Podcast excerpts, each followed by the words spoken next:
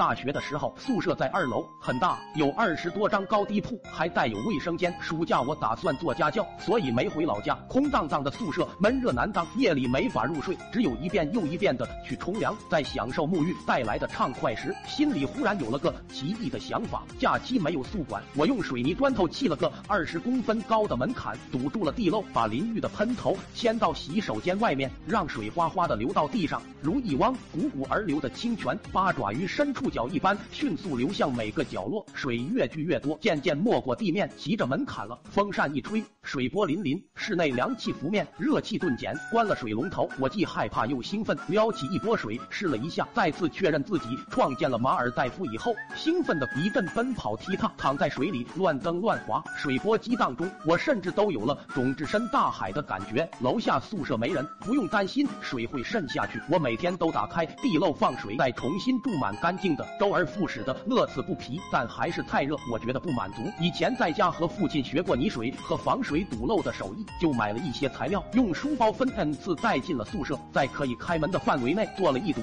一米多高的防水墙，为防污水漫出来。卫生间的门也封了一样高。我拆掉了室友的床铺，用几乎三天三夜的时间注满了一大池水，完整的克隆了一个游泳馆，可把我乐坏了。在里面蛙泳、蝶泳、自由泳，甚至玩起了潜水。玩累了再爬到上铺睡觉，睡热了再下去扑腾。装修几乎花光了我的生活费，钱的问题开始让我伤了脑筋。我必须要赚钱养活自己，天无绝人之路。晚上我路过一个菜市场，看见水产摊活蹦乱跳的鲜鱼，又想了一个主意。我徒步去了水产批发市场，思量了很久，用仅剩的钱买了几斤黄鳝，忐忑不安的提回来泡在了水里。那夜第一次创业的恐惧和兴奋侵袭着我，彻夜未眠。想象中的艰难并没来到，几斤黄鳝在路边一会就卖完了，我激动的又进了货。慢慢的，从每天几斤到几十斤，滚雪球般的生意越做越大。靠山吃山，靠海吃海，拥有这片水域，我当然得好好利用。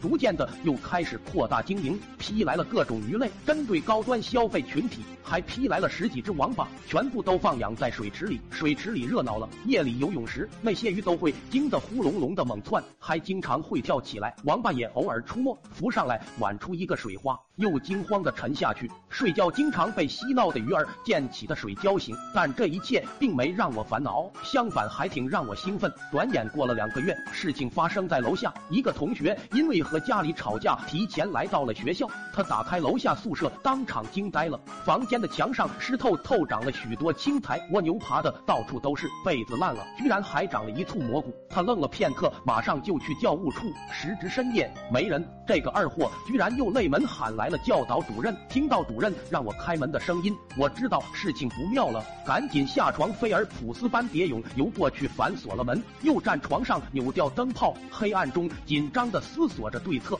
主任在踢门，池里的鱼都惊动了，如查干湖东部收网一般，不停的跳了起来。他大惊，一叠声喝问：“里面是谁？什么声音？”开门见没动静，他开始打电话：“校长吗？好像出事了，快带保安到南宿来。”不一会，人声鼎沸，门口开始喊着“耗子踹门”。我紧张的浮在水中，几次震天的响声后，门应声而破。保安冲了进来，黑暗中撞到防水墙上，他们不知是什么东西，一齐抬腿就踹，晃动下他们用力一扒，墙倒了，池子里的水遁如黄河决堤汹涌而出，正对楼梯口，一片惊叫声中，大家都被冲倒，我也被卷了出来，洪水裹着人群顺楼飞泻而下，浪头打得大家妈都喊不出来，水流冲过墙角转弯，轰隆隆水花四溅，好几人被拍在墙上，又弹进水里，一直翻滚到。广场边才慢慢水散人出，校长跪地一阵猛咳，爬了几步站了起来，扯开塞进裤子的衬衫，和着些许清水倒出了几条黄鳝。